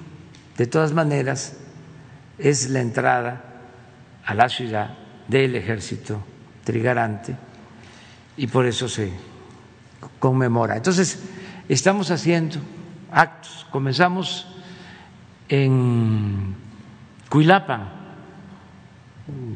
Oaxaca, donde se asesinó a Vicente Guerrero. Ahí comenzamos, fue el primer acto. Y estuvo de invitado el hijo del gran luchador social de los derechos civiles, Martin Luther King. Él nos acompañó. Y luego nos acompañó el presidente de Bolivia y el presidente de Guatemala. Y así, recientemente, eh, para conmemorar los tratados de Córdoba, que son anteriores a la llegada de Iturbide y de el ejército trigarante a la Ciudad de México, donde se reúne con O'Donoghue y llegan a un acuerdo. Este, en los tratados de Córdoba, pues nos acompañó el presidente de Ecuador, Lazo. Y ahora, el día 16, se invitó al presidente de Cuba, el presidente Díaz Canel. Él va a estar en la ceremonia del día 16. Y el día 27 se invitó al presidente Biden. Él no puede estar y va a estar el jefe del Departamento de Estado del gobierno de Estados Unidos. Y así también hay invitaciones porque al día siguiente, bueno, el 28 es el acto de perdón, de ofrecer perdón eh, a los pueblos yaquis por la represión que padecieron y se va a dar a conocer todo el plan de justicia a los pueblos yaquis. También hay invitados este, eh, extranjeros. Eh, vienen invitados a las fiestas de diciembre, tanto autoridades civiles como militares de todo el mundo este, vienen, están invitados a México. Entonces, eh, no podemos nosotros invitar a unos y a otros no. México tiene una relación de amistad con todos los pueblos del mundo.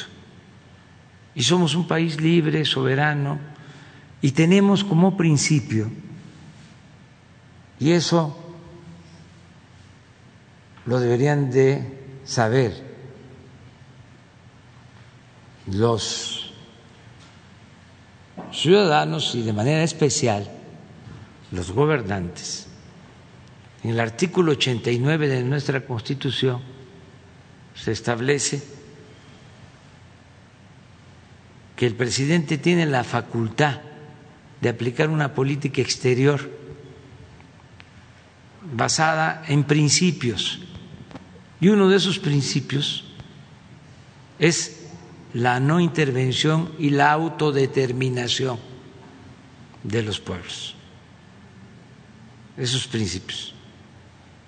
Este, la solución pacífica a las controversias, los derechos humanos, el no a eh, los eh, usos de la fuerza. Entonces, a partir de ahí actuamos. Esa es nuestra política exterior. Entonces, por eso invitamos a todos. México este, tiene las puertas abiertas a todos los gobernantes, somos amigos de todos los pueblos del mundo. Acerca de el encuentro que vamos a tener con presidentes, yo creo que Marcelo podría explicar bien quiénes vienen, este, eh, cuál es la finalidad, quiénes han confirmado, eh, cuál va a ser el programa. Con todo gusto, con su permiso, señor presidente, brevemente decir que es la sexta cumbre de la Comunidad de Estados Latinoamericanos y Caribeños. México se hizo cargo de la presidencia pro tempore, quiere decir que es temporal. Del año 2020, en enero tuvimos la reunión de cancilleres en México, hasta 2021, porque se prolongó, normalmente es un año, se prolongó por la pandemia. Eh, ¿Qué es lo que se va a revisar principalmente en la cumbre que se ha convocado? Los países van a acompañar a México y además México acompañará a varios países que estamos celebrando, conmemorando el bicentenario de nuestras independencias.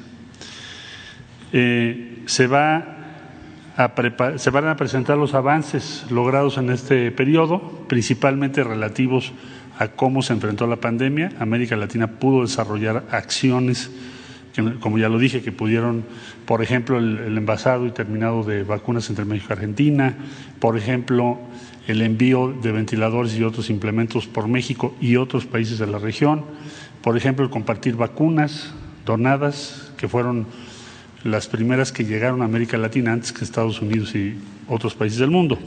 Entonces, todo este año hemos venido trabajando, los dos años últimos, hemos venido trabajando en ello. El segundo objetivo estratégico es, la pandemia nos demostró que en conjunto tenemos más posibilidades de salir adelante de hacer valer la voz de América Latina y Caribe. Si, si, no nos hubiésemos organizado, nos quedamos fuera.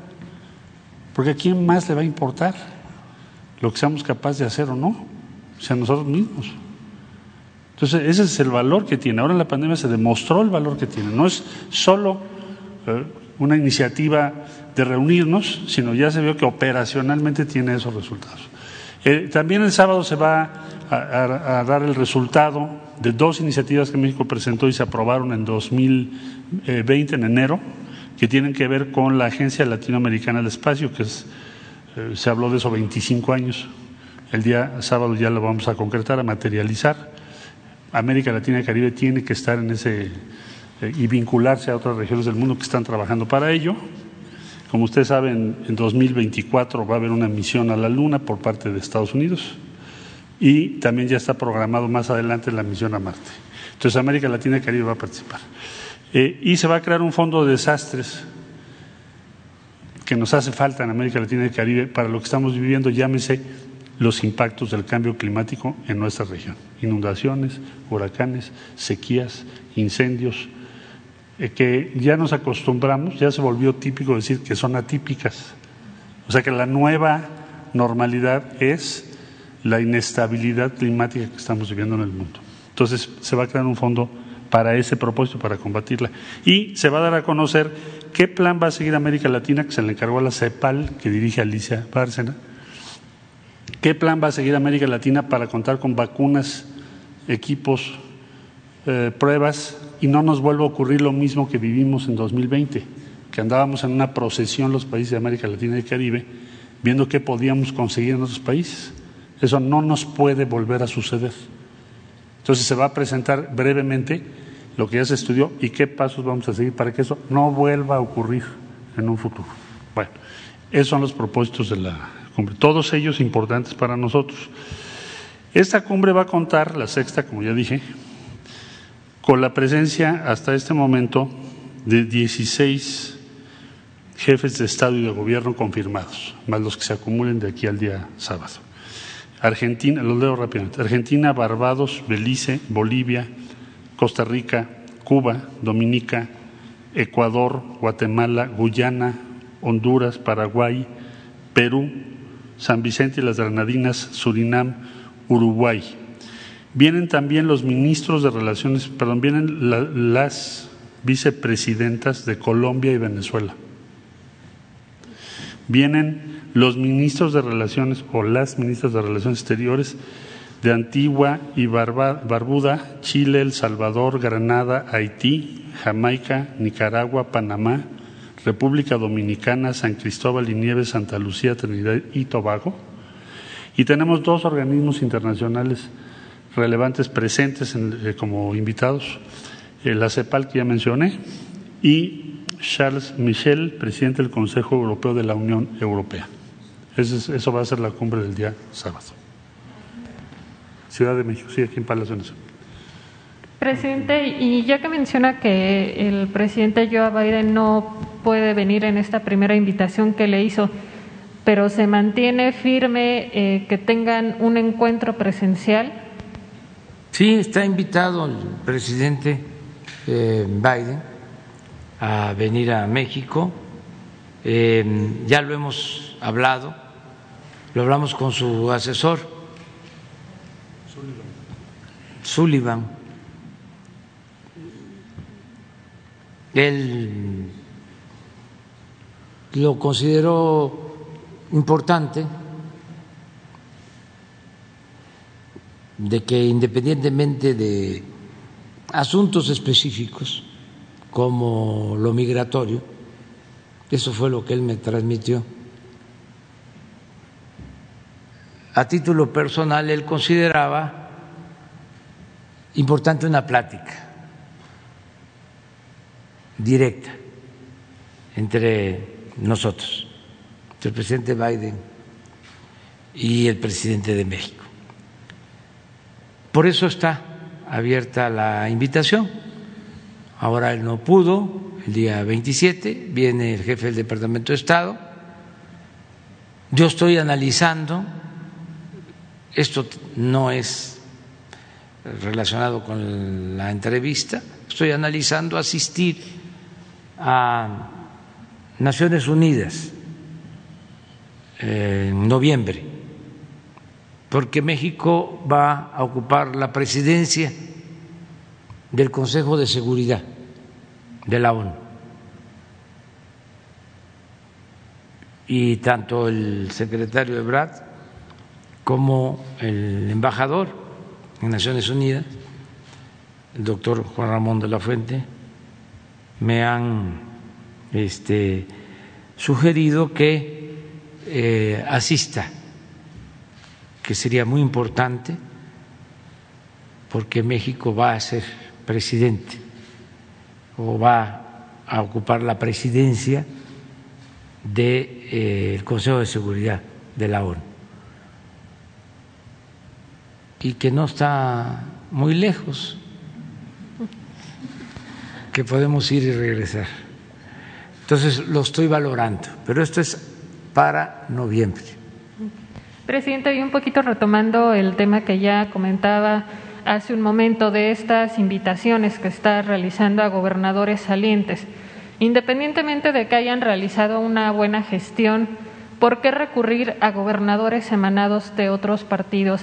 Le preguntaría si en Morena ya no existen cuadros o eh, políticos que, que puedan ocupar estos cargos que usted estaría ofreciendo a gobernadores salientes? Pues es para todos, este, y no es un asunto partidista, ¿no?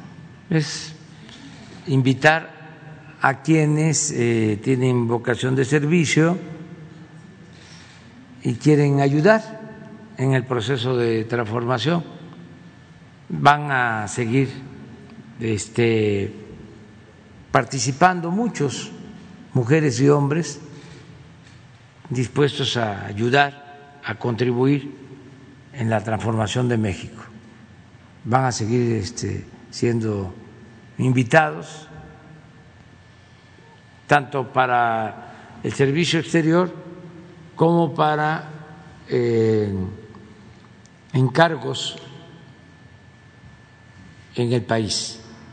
Entonces no se descarta seguir invitando, pero no es a un partido, tampoco este que leí de que el propósito era este desarticular a la oposición.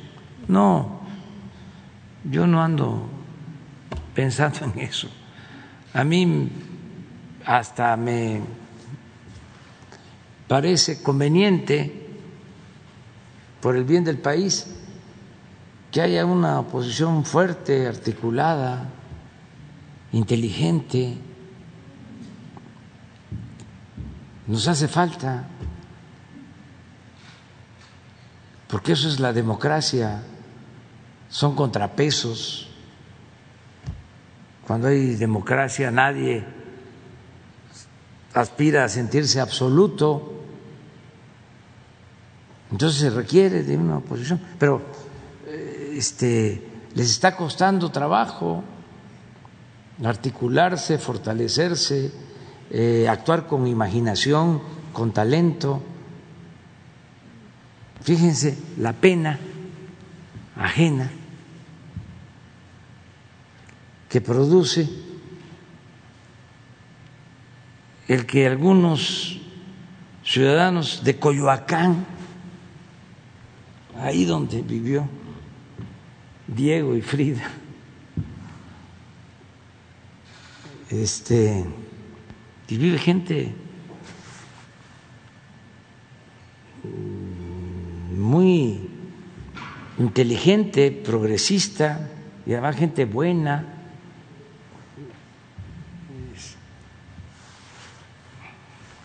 Copilco, ¿cómo no voy a acordarme de Copilco el Alto? Si ahí viví de estudiante. Bueno, imagínense, votaron por un señor, con todo respeto, ¿no? Que acaba de poner un Twitter, se los voy a, este, a reproducir aquí, a ver si lo tienen. El señor Cuadri, fíjense que en el libro que escribo hago una descripción de las características de ciertos sectores de la clase media, de cómo confunden y cómo se fascinan con los eh, niveles académicos y llegan a confundir educación con cultura. Entonces, este, piensan que si tienen maestría o tienen doctorado, ya este, son sabios y hay que hacerles caso y, pueden este, engañar y actuar de manera irracional.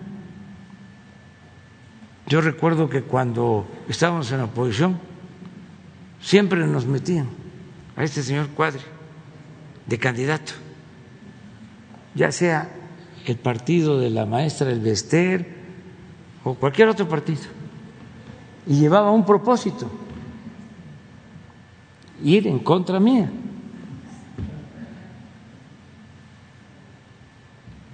repente que le gana a Pablo Gómez en Coyoacán.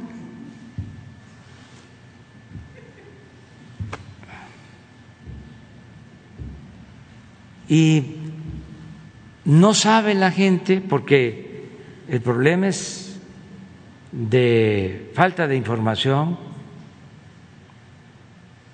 porque los medios están enojados con nosotros. Entonces, todo es en contra de nosotros, guerra sucia, y no informan de nada que les pueda perjudicar a los conservadores. Pero ya este señor Cuadri ya había puesto un Twitter diciendo que si desaparecía, palabras más, palabras menos, Chiapas, Oaxaca y Guerrero, el país este resurgía. Imagínense eso. Y votar por este señor, porque cuando votaron ya había puesto eso. Nada más que estoy seguro que muchos no lo sabían, o si lo sabían y piensan como él, ay nanita, qué atraso.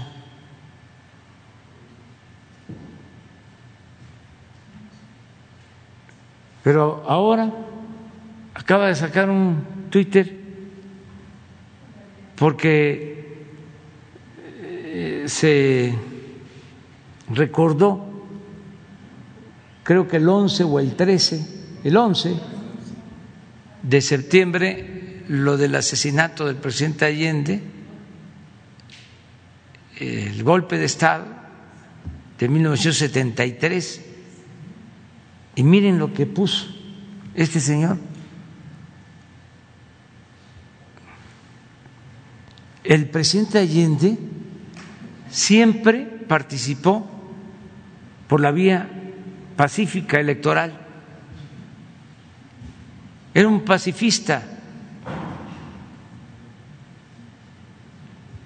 y tuvo que incluso resistir al interior del movimiento de izquierda a quienes planteaban que era necesario tomar las armas. Y él nunca optó por eso. Y de manera vil, este, con la confabulación de gobiernos extranjeros, se llevó a cabo un golpe de Estado en Chile. Se le derrocó y él este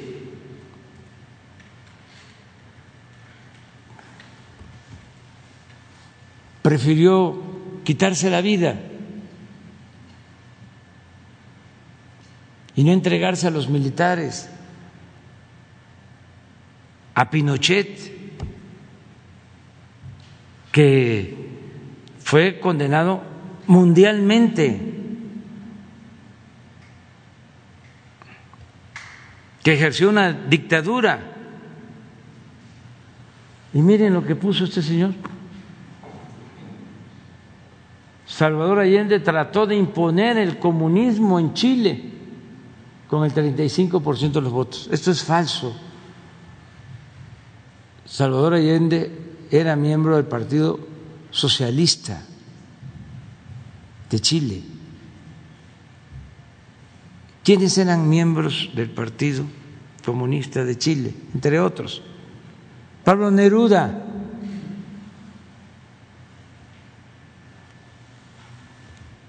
Y se hizo una alianza de todas las fuerzas de izquierda. Ni siquiera fue el 35, fue el 38 por ciento. ¿Violó la Constitución? No. Él fue electo, ganó una elección democrática por voluntad del pueblo, provocó una terrible crisis económica y social. No, los conservadores, apoyados por gobiernos extranjeros, bloquearon toda la actividad económica de Chile y alentaron toda una campaña en contra del gobierno de Salvador Allende, por todos los medios, con dinero, con propaganda, con actos de sabotaje. Trajo al dictador Castro a gobernar Chile durante un mes falso.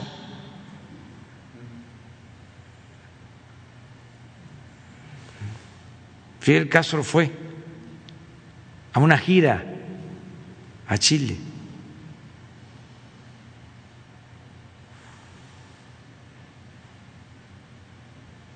Abrió la puerta a un sangriento golpe de Estado. O sea, ahora la responsabilidad del golpe fue de Salvador Allende. Después se suicidó. Este, esto es lo que significa el conservadurismo. Qué bien que esto se esté expresando. Es fuera máscaras, porque todos estos engañaban de que eran independientes, de que no eran partidistas, eran de la sociedad civil. ¿Se acuerdan de todo ese cuento? Ahora ya Ahí está. Lo mismo que acaba de decir el presidente Calderón, que porque viene invitado el presidente de Cuba, que no le gusta.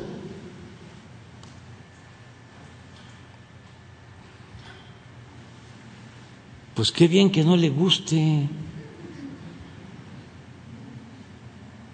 Fuera máscaras. Porque él este, se entrevistó con Raúl Castro. Nada más que son muy hipócritas. Entonces ahora estamos viviendo, pues sí, un momento estelar porque ya no se puede fingir. Cada quien en su sitio. Pero esto muestra el bajo nivel del conservadurismo. Decía Juárez que el triunfo de la reacción era moralmente imposible y la verdad están derrotados ¿eh? moralmente. Presidente, nada más dos acotaciones. ¿El presidente Díaz Canel emitiría algún discurso el día del desfile? Sí, sí, como lo hizo el presidente de Bolivia, como lo hizo el presidente de Ecuador, como lo hizo el presidente de Guatemala, igual, el mismo trato. Pero además, nosotros tenemos relaciones de amistad con el pueblo de Cuba desde hace muchísimo tiempo. El embajador que más defendió al apóstol de nuestra democracia, Francisco y Madero, fue el embajador cubano. Y la familia del el presidente Madero, después de que lo asesinan, va a Cuba y hemos tenido una relación estrecha. Por eso el general Cárdenas este, defiende la revolución cubana. Por eso Adolfo López Mateos es el presidente que da la orden para que eh, México vote en la OEA en contra de la expulsión de Cuba. Y siempre hemos tenido muy buenas relaciones y somos respetuosos de la independencia de los pueblos, eh, no somos lacayos de nadie. México es un país libre, independiente, soberano. Y la política exterior de México se rige por el artículo 89 de nuestra Constitución. Y viene de tiempo atrás, desde que el presidente Juárez eh, pronunció ese célebre discurso cuando regresa a la Ciudad de México después de expulsar a los invasores franceses y que una de sus frases memorables es entre los individuos como entre las naciones el respeto al derecho ajeno es la paz. Esa es nuestra política exterior, que siempre nos ha distinguido. Aquí se le dio asilo a Trotsky cuando no lo querían en ningún país. No lo querían aceptar en ningún país. Y aquí se le dio asilo. Y aquí se le dio asilo y protección a la comunidad judía durante el fascismo. Y aquí el presidente Cárdenas protegió a los republicanos españoles. Esa es nuestra política exterior. Lo que pasa que estos tecnócratas corruptos, conservadores, se alejaron de sus principios. Llegó a darse el caso un 15 de septiembre que en una embajada uno de los embajadores nombrados por el conservadorismo creo que este gritó viva Porfirio Díaz. Así estaban las cosas. Quitaron los retratos del presidente Juárez. Me ha costado trabajo encontrar aquí. Y eso que hay un acervo de pinturas, de estatuas en Hacienda. Me ha costado trabajo encontrar este, lienzos, eh, pinturas de Cuauhtémoc, de el general Cárdenas, de Villa no hay nada, de Flores Magón, nada. de periodistas como Daniel Cabrera, el hijo del aguizote, nada, de Zarco, nada. Me costó trabajo encontrar un retrato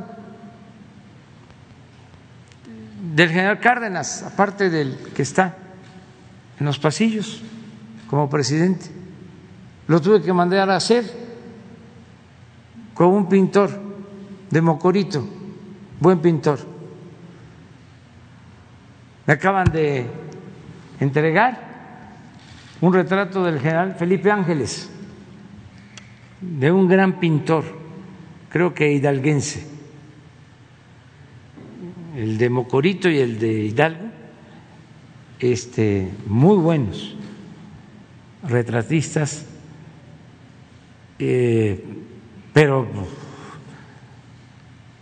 eso sí, aquí tenemos todavía los jarrones de Maximiliano. Y claro, ya es este, historia, son piezas históricas. Nomás voy a ver si antes de que termine arreglo un poco la museografía, porque hay un jarrón de Maximiliano, 1865, que trajeron de Viena, este, con el águila y la corona, enfrente del retrato del presidente Juárez. Entonces, no quiero que el presidente Juárez siga este, molesto por eso. O sea, no merece eso. O sea, Nada más pero ese es otro asunto. Por favor, si nos confirma, recibe hoy al embajador, al nuevo embajador de Estados Unidos. Hoy por la tarde. Hoy voy a dedicar, ya por eso nos vamos a tener que ir. Este, hoy voy a dedicar a recibir cartas credenciales de alrededor de 20 embajadores, que les agradecemos mucho, que están representando a sus países, que este es un país hermano de sus naciones, de sus países que representan. Hoy vamos a llevar a cabo esa ceremonia, los voy a recibir uno por uno, eh, son alrededor de 20 embajadores, de acuerdo al protocolo, y por la tarde, este, porque eh, es un número importante. Eh, viene el embajador de Estados Unidos, el nuevo embajador, por la tarde. No sabemos, como las seis y media, este, a todos los consideramos eh, huéspedes permanentes, distinguidos en nuestro país los vamos a tratar como se merecen, con mucho respeto a todos. Entonces, ya nada más termino eh, diciendo que mañana no vamos a tener este mañanera este ni el 16. O sea, nos vamos hasta el viernes eh, porque estamos todos preparando los actos cívicos. Invito, invito a todo el pueblo de México, la ceremonia del grito va a ser excepcional, muy importante, es sorpresa, este, eh, no va a haber eh, asistencia por que tenemos que cuidar todavía mm, eh, los contagios de la pandemia, tenemos que cuidarnos, seguirnos cuidando, pero va a ser un espectáculo cívico de primer orden, una gran sorpresa. Aprovecho para hacer un llamado respetuoso, fraterno, a las televisoras y a las estaciones de radio. Ojalá y se enlacen para que todos los mexicanos desde sus hogares puedan presenciar la ceremonia del grito con los festejos y que todos en nuestras casas también conmemoremos esta fecha histórica Todavía tenemos tiempo de colocar banderitas, nuestras banderas, que es nuestro orgullo como nación, no olvidar nuestra historia, no olvidar nuestro pasado. Así como nuestros padres, nuestros abuelos respetaban a los símbolos patrios, conmemoraban estas fechas, así debemos de seguir esas son tradiciones cívicas buenas que nos ayudan a tener identidad, a estar orgullosos de nuestro país, que es un gran país, México. Entonces, están invitados para el 15, están invitados para el 16. El 16 es eh, la ceremonia por eh, los 200 años de independencia y eh, también desfile militar el 16. El 17 tenemos la recepción de todos los presidentes que vienen al encuentro de la CELAC. El 18 es eh, la reunión de todos los presidentes. Van a ser muy importante los resolutivos si se logra un acuerdo conjunto de todos los países que participen, va a ser algo muy importante para nuestra América, porque la CELAC es América Latina y el Caribe, y este el 19 temprano vamos a izar la bandera media asta, recordando a los que perdieron la vida con el terremoto de 1985 y vamos a continuar hacia adelante. El 27 este, son festejos, es una representación de la entrada a la ciudad del ejército trigarante. Se van a inaugurar exposiciones en antropología, códices, piezas que se obtuvieron por gestiones ante gobiernos de Europa y también de América. Van a ser eh, estas piezas, estos códices exhibidos en antropología y en la Secretaría de Educación Pública. 27. El 28 es el acto de justicia a los pueblos yaquis, en Vican, Sonora. Allá vamos a estar. De modo que eh, todo este mes son eh, festejos y conmemoraciones. Nos vemos entonces. Sí, pero que no dejen de este, informarse, de este, participar, viendo las ceremonias, los distintos festejos que van a haber en todo el país, en todas las plazas. Nada más que en la mayoría de las plazas, sin eh, la presencia de la gente, pero todos los gobiernos estatales van a dar eh, gritos, como siempre y que estén pues todos pendientes y sobre todo en familia, en familia, este, cuidando nada más la sana distancia, lo que ya sabemos, pero sí se puede tener la convivencia. Muy bien, muchas gracias.